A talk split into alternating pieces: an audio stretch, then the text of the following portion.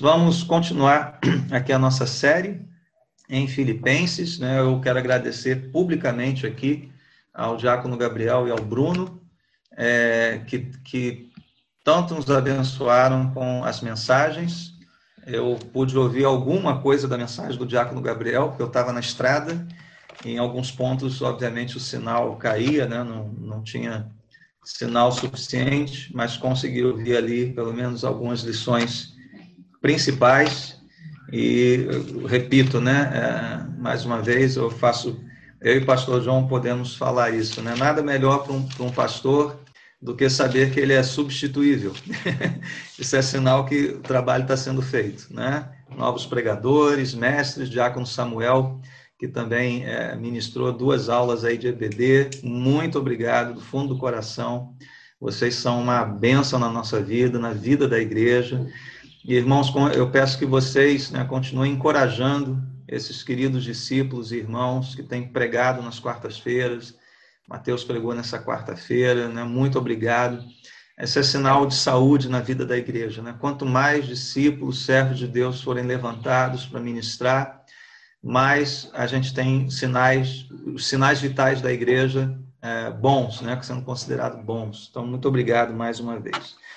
Filipenses capítulo 3, versos 12 a 21. Filipenses 3, versos 12 a 21.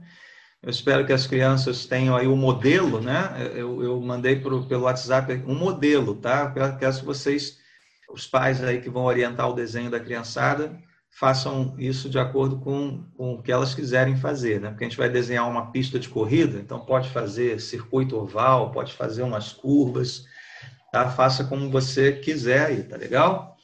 Vamos ler então o texto, Filipenses 3, a partir do verso 12. Não que eu já tenha obtido tudo isso, ou tenha sido aperfeiçoado, mas prossigo para alcançá-lo, pois para isso também fui alcançado por Cristo Jesus. Irmãos, não penso que eu mesmo já o tenha alcançado, mas uma coisa faço esquecendo-me das coisas que ficaram para trás e avançando para as que estão adiante. Prossigo para o alvo, a fim de ganhar o prêmio do chamado celestial de Deus em Cristo Jesus.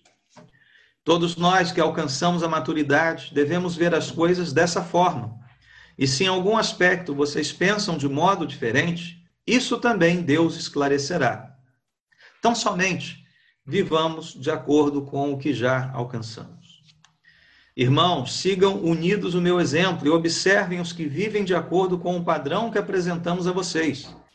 Pois, como já disse repetidas vezes, e agora repito com lágrimas, há muitos que vivem como inimigos da cruz de Cristo. O destino deles é a perdição. O seu Deus é o estômago. E eles têm orgulho do que é vergonhoso só pensam nas coisas terrenas. A nossa cidadania, porém, está nos céus, de onde esperamos ansiosamente o Salvador, o Senhor Jesus Cristo. Pelo poder que o capacita a colocar todas as coisas debaixo do seu domínio, ele transformará os nossos corpos humilhados, tornando-os semelhantes ao seu corpo glorioso. Que Deus os abençoe nessa meditação. Crianças, falar com vocês primeiro aqui. Depois do culto, tá? Depois do culto, não agora, depois do culto, vocês peçam aí para os pais e mães de vocês falarem um pouquinho sobre quem foi Ayrton Senna. Ah, talvez você já tenha ouvido falar, mas você, criança, não viu Ayrton Senna correr. Né? Ele era um piloto de Fórmula 1, aqueles carros velozes. Né? É, corrida é domingo, né? Então a gente quase não vê corrida de Fórmula 1. Uma das histórias mais interessantes contadas pelo próprio Ayrton Senna ocorreu no treino classificatório do GP de Mônaco, em 1988. A gente sabe, Mônaco, né, aquele principado, então as ruazinhas, um circuito difícil, muito difícil de você percorrer. O Ayrton ele já estava com o melhor tempo para largar, né, que a gente chama de pole position, né, o melhor tempo do treino. E, mas cada vez mais ele continuava a melhorar o seu tempo. Cada vez ele baixava mais o seu tempo. E, e ele estava tão concentrado no seu alvo, tão determinado a obter o melhor tempo, que, de acordo com as suas próprias palavras, isso é um depoimento que você pode encontrar facilmente na internet. Olha o que ele disse a respeito daquele dia. Abre aspas. Me senti em outra dimensão, como se estivesse em um túnel. Isso estava muito além da minha compreensão consciente. Às vezes, quando estou pilotando, é como se eu me desligasse de tudo à minha volta. Ele, é, foi uma experiência literalmente transcendental. É, é, é isso que ele quis dizer. Né? E, de fato, o Ayrton Senna, até hoje, ele é reconhecido, ele é saudado pela sua enorme capacidade de concentração e pela sua incrível persistência em vencer. Uma persistência tão grande que, em outro grande prêmio, aqui no Brasil, em 1991, não sei quantos vão lembrar, ele dirigiu até o final seu carro sem quase todas as marchas. E o esforço foi tão grande que, no final, quando ele foi ao pódio, ele mal tinha forças para levantar o troféu. Não sei se vocês lembram dessa cena, né? ele meio assim. Né? Tamanha a persistência e a tenacidade dele. Então, veja, a capacidade de foco, de concentração num alvo, num objetivo, e essa incrível persistência em vencer são qualidades de qualquer bom corredor, seja na Fórmula 1, seja numa maratona, não importa. Mas são essas as qualidades que também devem existir naqueles que estão correndo a mais importante das corridas, a mais decisiva de todas as corridas, a corrida da fé, a maratona da salvação, a prova de resistência na arena desse mundo. E é sobre isso que nos fala esse trecho de Filipenses. Para vencer essa corrida, duas coisas você vai precisar. Primeiro, perseguir tenazmente, incansavelmente, persistentemente o alvo da sua fé. Essa é a primeira coisa. E segunda coisa, você tem que tomar muito cuidado com os inimigos, os adversários nessa corrida, com obstáculos que são colocados na nossa frente. E é assim que nós vamos ver o texto diante de nós. Então, crianças, vocês vão desenhar numa folha em branco, ou, se quiserem aproveitar um modelinho que eu dei, uma pista de corrida, né? um circuito tá? de corrida. E lá na linha de chegada, você vai fazer a linha de chegada, você vai desenhar um bonequinho, né? um corredor preparado para começar a correr. Tá bom? nós vamos fazer ao longo dessa pista de corrida é, é, seis plaquinhas, como se fossem avisos para esse corredor. Tá bom? Então, a pista de corrida, um corredorzinho, e você deixa espaço na sua pista para seis plaquinhas, como se fossem avisos, né? Ó. E a primeira plaquinha que você vai desenhar e vai escrever nela com a ajuda dos seus pais, diz assim: Não sou perfeito. Não sou perfeito. Linha de largada, né? Isso, obrigado. Lá na linha de largada, você vai desenhar um bonequinho e uma plaquinha, como se estivesse lembrando a ele, o corredor, olha, você não é perfeito. Então você vai escrever, eu não sou perfeito. Lembra que tem mais cinco plaquinhas, hein? Na pista de corrida, tá? Então deixa espaço para elas. Muito bem, Paulo usa nesse texto, então, uma das metáforas preferidas dele sobre a vida cristã, que é a corrida, a corrida atlética. E tem muitos elementos aqui no texto que mostram que Paulo tinha em mente as corridas lá da sua época, né? as corridas no estádio. Por duas vezes, Paulo nos diz que ele ainda não alcançou o alvo, ele ainda não chegou lá. Você pode ver isso no verso 12. Não que eu já tenha obtido tudo isso, ou tenha sido aperfeiçoado. E novamente no verso 13 ele repete isso, ele quer enfatizar isso. Irmãos, não penso que eu mesmo já o tenha alcançado. Então, Paulo está dizendo o seguinte: olha, eu ainda não cheguei lá, ainda não sou perfeito, eu estou em processo, eu estou correndo. Mas o que é o tudo isso a que Paulo se refere aqui no verso 12? Não que eu tenha obtido tudo isso. O que é isso? Certamente é o que ele já fez referência no verso 10, nos versos 10 e 11, na porção que o diácono Gabriel ministrou. Qual é o desejo de Paulo aqui? Versos 10 e 11. Quero conhecer a Cristo o poder da sua ressurreição e a participação nos seus sofrimentos, tornando-me como ele em sua morte, para de alguma forma alcançar a ressurreição dentre os mortos. Então veja, Paulo ainda está no corpo, né? ainda está nesta vida, ainda não ressuscitou, ainda não foi plenamente aperfeiçoado, de certa forma, ele ainda não conhece plenamente Jesus Cristo. Né? Um dia ele irá conhecer o poder da sua, da sua ressurreição. Então ele diz: Olha, isso eu não alcancei ainda. Eu não sou perfeito. Que poderiam imaginar a respeito de Paulo que ele fosse esse exemplo né, de perfeição plena. Então, em resumo, nem Paulo se julga perfeito, nem Paulo julga ter alcançado a perfeição em Cristo. Então, tal qual os filipenses, e assim como nós, Paulo ainda está vivenciando aquela boa obra. Lembra lá capítulo 1? A boa obra que Deus começou e que irá completá-la quando? No dia de Cristo. Esse é o final da jornada, essa é a linha de chegada, o dia de Cristo. Paulo ainda está experimentando, assim como cada um de nós, o desenvolvimento da sua salvação com temor e tremor. Lembra dessa porção anterior aqui? E em tudo isso, todos nós, e Paulo também sabia, que é Deus quem está operando tanto o querer quanto o realizar. É isso que nós temos que ter em mente. Alguns comentaristas desse texto supõem que Paulo tinha em mente aqui alguns mestres é, gnósticos que pregavam essa possibilidade de se alcançar perfeição por meio de alguns segredos, né, algumas técnicas, algumas chaves né, para, é, no mistério da perfeição. Né? Pode ser que Paulo tenha em mente, parte do vocabulário aqui empregado parece evidenciar isso. Paulo está dizendo para os filipenses: ó, cuidado com esses que uh, pregam essa perfeição, esses segredos, mas que na verdade são falsos mestres. Mas o ponto principal aqui, meus irmãos, é, repito, que não há ninguém perfeito e nem nunca haverá, nem mesmo entre nós cristãos, nem mesmo entre os pastores, nem mesmo entre os bispos.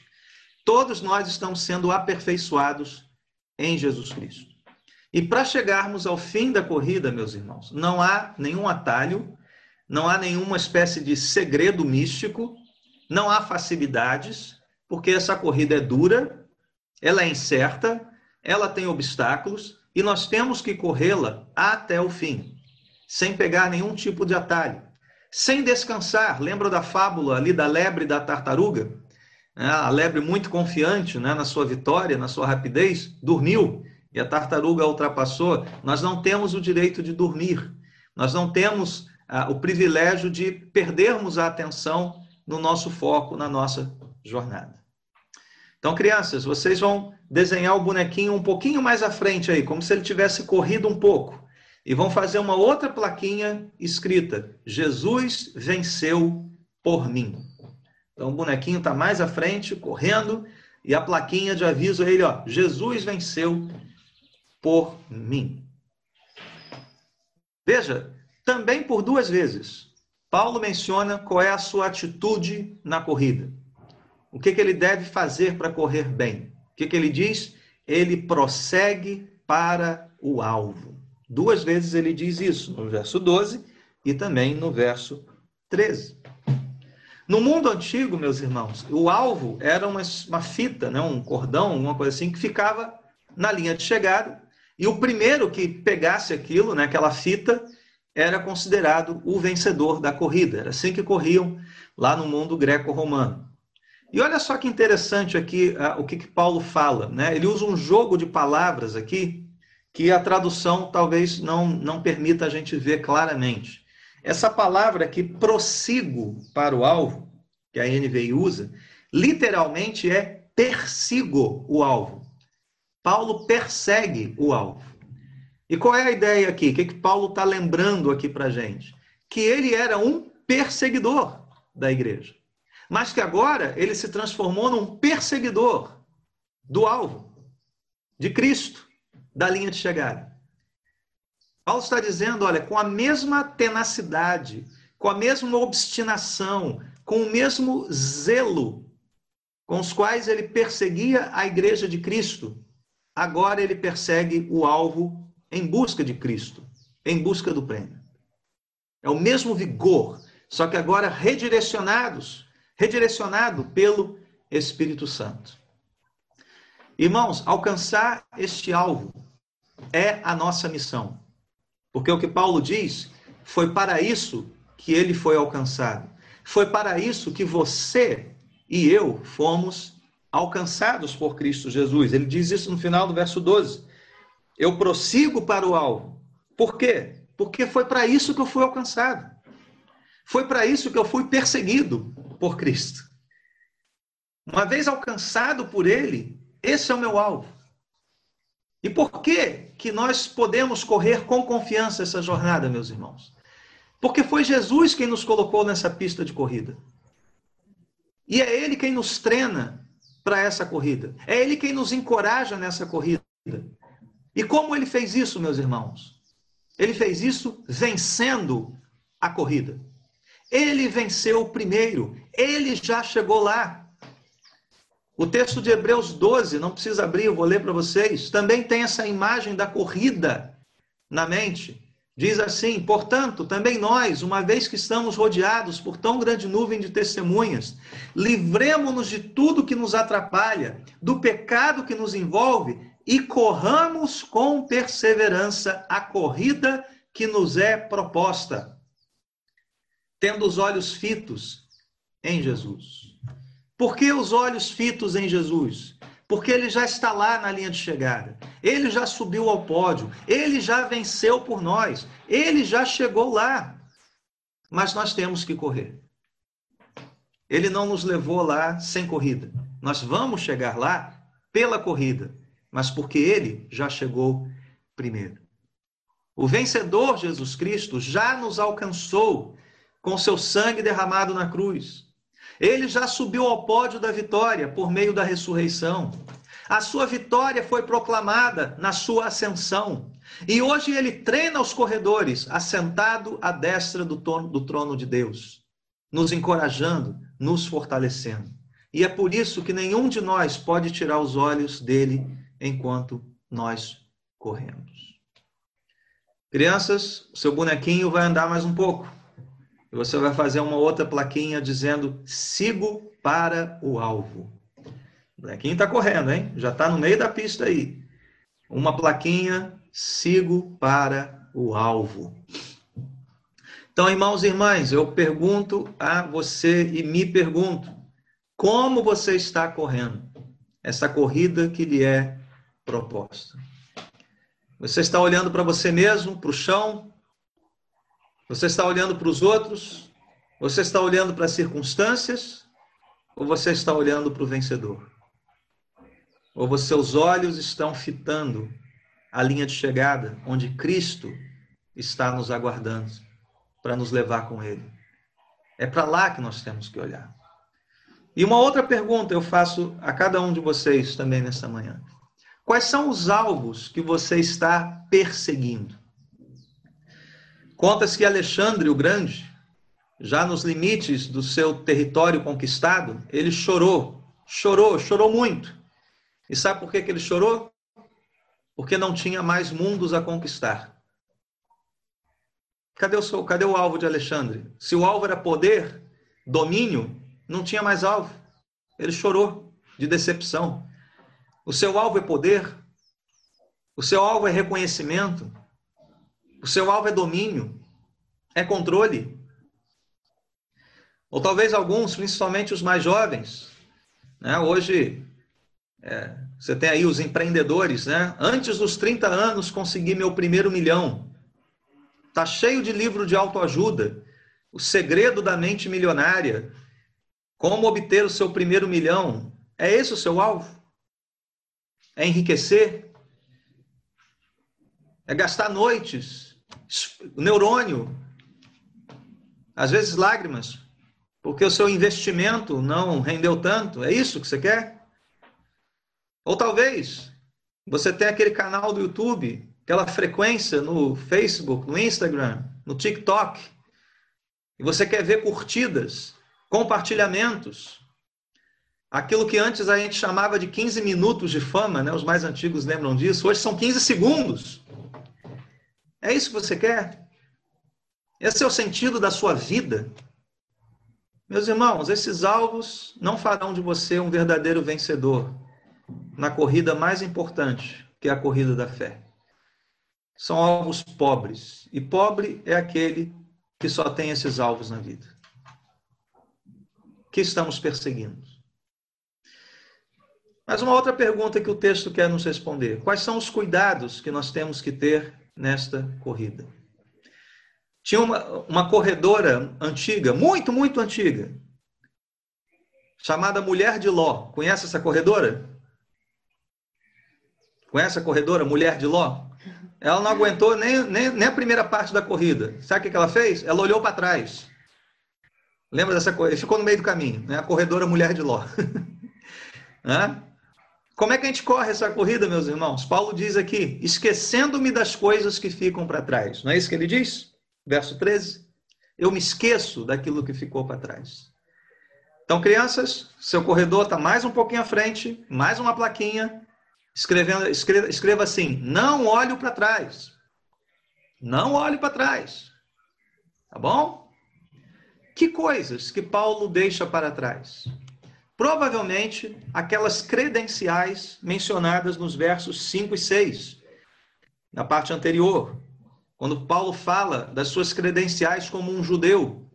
E ele diz: Olha, se alguém tem razão para se orgulhar, para confiar na carne, sou eu. E aí ele enumera uma série de coisas.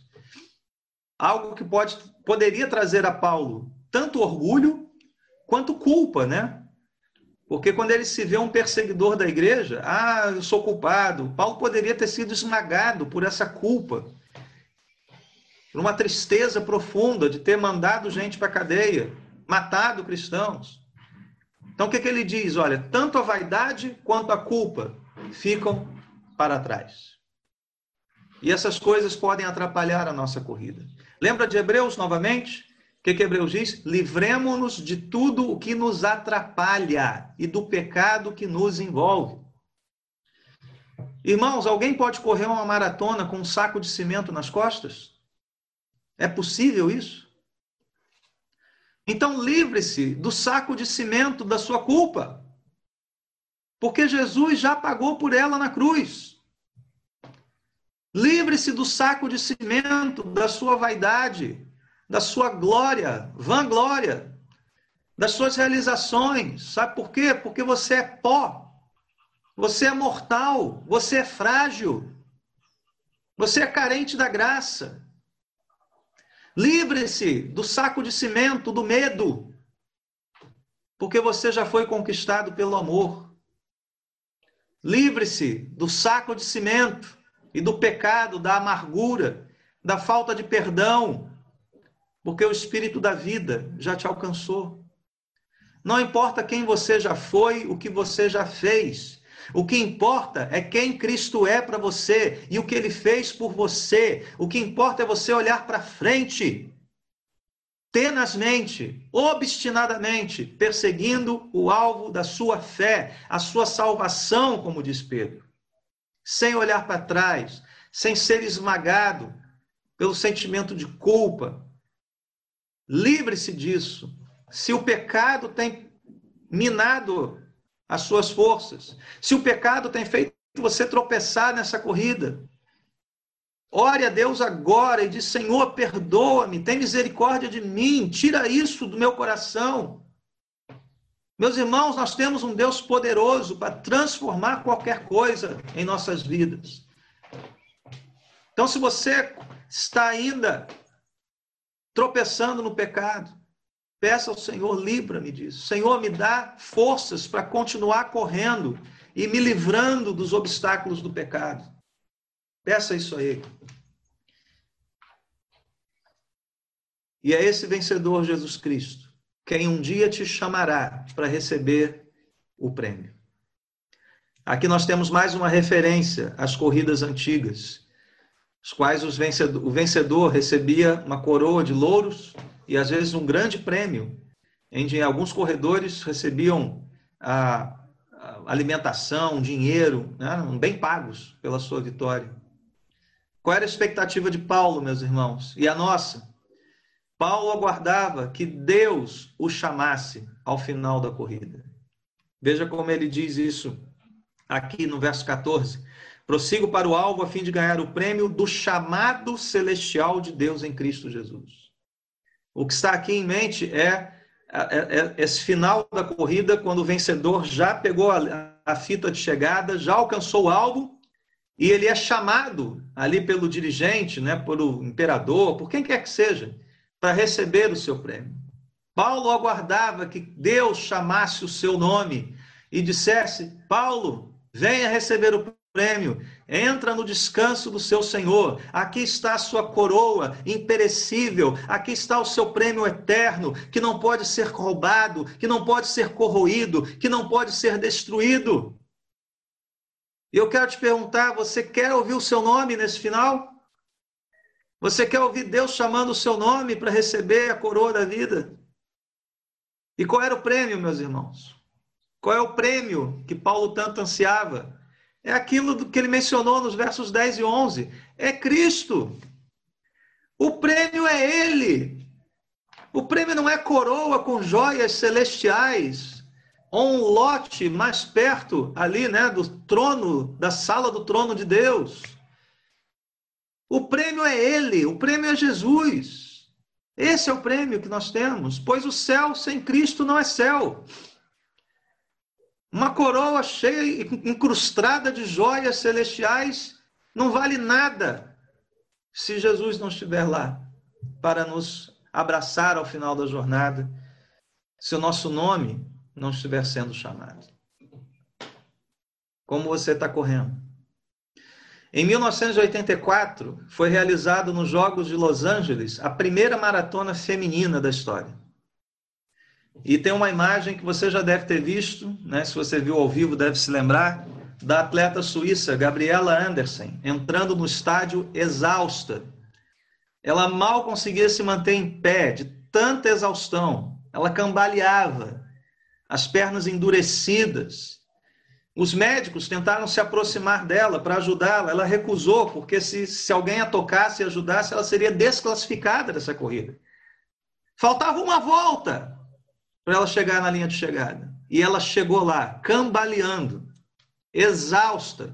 Tanto que quando ela ultrapassa a linha de chegada, ela desmaia nas mãos do médico. Irmãos, esse é o espírito.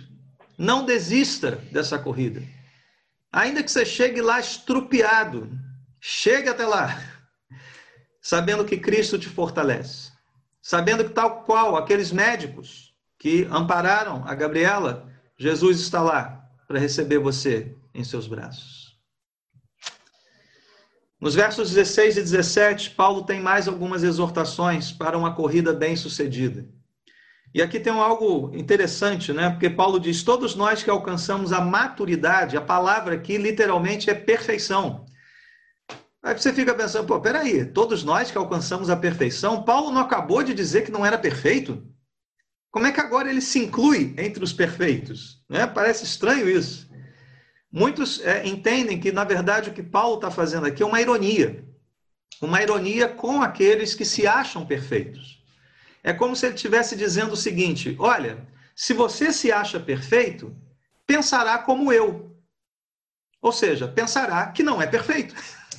Entendeu? Paulo está embolando a cabeça dos caras aqui, né? Está dando um nó na cabeça do sujeito. Vem cá, você se acha perfeito? Ah, então você vai pensar como eu, como eu já falei, que nós não somos perfeitos. Né? É algo mais ou menos assim, né? Olha, você acha que sabe tudo? Ah, então você tem certeza que não sabe nada. Né? Porque não saber nada é parte de saber, né? Você sabe que não sabe. É, é mais ou menos isso que Paulo está fazendo, confundindo aí a cabeça do, do sujeito, né? Então veja, meus irmãos, nós você se julga perfeito? Então você sabe que ainda não alcançou a perfeição. Né? Essa é a perfeição que Paulo quer de nós, saber que não somos perfeitos. E Paulo encerra a discussão aqui, né? É, entregando isso a Deus, porque só Deus vai convencer uma pessoa dessa, né? Ele diz: ó, se você pensa de um modo diferente, Deus vai esclarecer. Os meus argumentos não bastam? Então entrega para Deus. Se os argumentos não estão convencendo, persuadindo, entrega isso a Deus, que Ele sabe como lidar com isso. Então, meus irmãos, cada um de nós está num ponto dessa jornada, e esse é o sentido do verso 16. Então, somente vivamos de acordo com o que já alcançamos. Isso não é comodismo, isso é consciência do que já corremos e do que falta ainda pela frente. Ou seja, não adianta correr né, recuando, ficando no meio do caminho e nem pulando etapas para chegar logo até o fim. Não. Paulo está dizendo assim, ó, vamos correr, lembrando do que a gente já fez, do que a gente já é, conquistou até aqui, do que já corremos e do que ainda falta correr. É esse o sentido do verso 16. Mas Paulo tem uma última palavra, e essa é bem rapidinha, dos versos 17 a 21. Vence aquele que olha para Cristo, que persegue o alvo, mas vence também aqueles que superam os obstáculos e perigos dessa corrida. Então, crianças, continuem com seu corredorzinho, mais um pouco, mais uma plaquinha. Cuidado com os inimigos. Essa é a plaquinha. Cuidado com os inimigos. Tá? E aqui eu quero lembrar de um outro fato, uma outra maratona, 2004, Jogos Olímpicos de Atenas. Quem não se lembra lá do Vanderlei Cordeiro de Lima, né? Liderando a prova da maratona, quando de repente um manifestante, um, um padre irlandês, entra na frente do Vanderlei, impede ele prosseguir a corrida, desconcentra completamente o Vanderlei e ele que estava liderando não consegue retomar o ritmo da sua corrida e acaba ficando ali com a medalha de bronze. Lembram dessa, dessa cena, né? Ele entrando ali na frente. Meus irmãos, os inimigos da nossa corrida, eles estão por aí. Eles estão escondidos, tal qual aquele irlandês. Eles são sorrateiros, eles são covardes. E nessa última sessão, Paulo vai nos falar desses inimigos. São inimigos da corrida, porque são inimigos da cruz. Veja aqui no verso 18, finalzinho do verso 18. Eles são inimigos da cruz de Cristo. Portanto, são inimigos da nossa corrida. Agora preste atenção como Paulo se refere a eles. Com lágrimas. Verso 14, no, perdão, verso 18, aí no meio do verso 18. Paulo lembra dessas pessoas com lágrimas. Irmãos, hoje nós estamos nos entretendo com a heresia. Nós achamos graça do falso profeta, daquele vídeo né, no YouTube. A gente completa ali com kkk, né, ou com um emoji chorando de tanto rir. Quando na verdade isso deveria nos entristecer, isso devia nos envergonhar. Paulo se refere a esses homens com lágrimas, não, debo... não rindo deles, ou rindo com eles. Mas Paulo também não deixa que essas lágrimas façam ele deixar de falar claramente quem esses homens são. Verso 19: O destino deles é a perdição, o seu Deus é o estômago, eles têm orgulho do que é vergonhoso, só pensam nas coisas terrenas. Paulo chora, mas Paulo denuncia o erro com veemência, com coragem. As lágrimas não nos impedem de sermos corajosos na denúncia do erro. E no final de tudo, meus irmãos, tanto para perseverar na corrida como para ficar atento aos inimigos, a exortação de Paulo é a mesma. Olhe para Cristo, olhe para o prêmio. Mais uma vez aqui, Paulo está nos lembrando disso.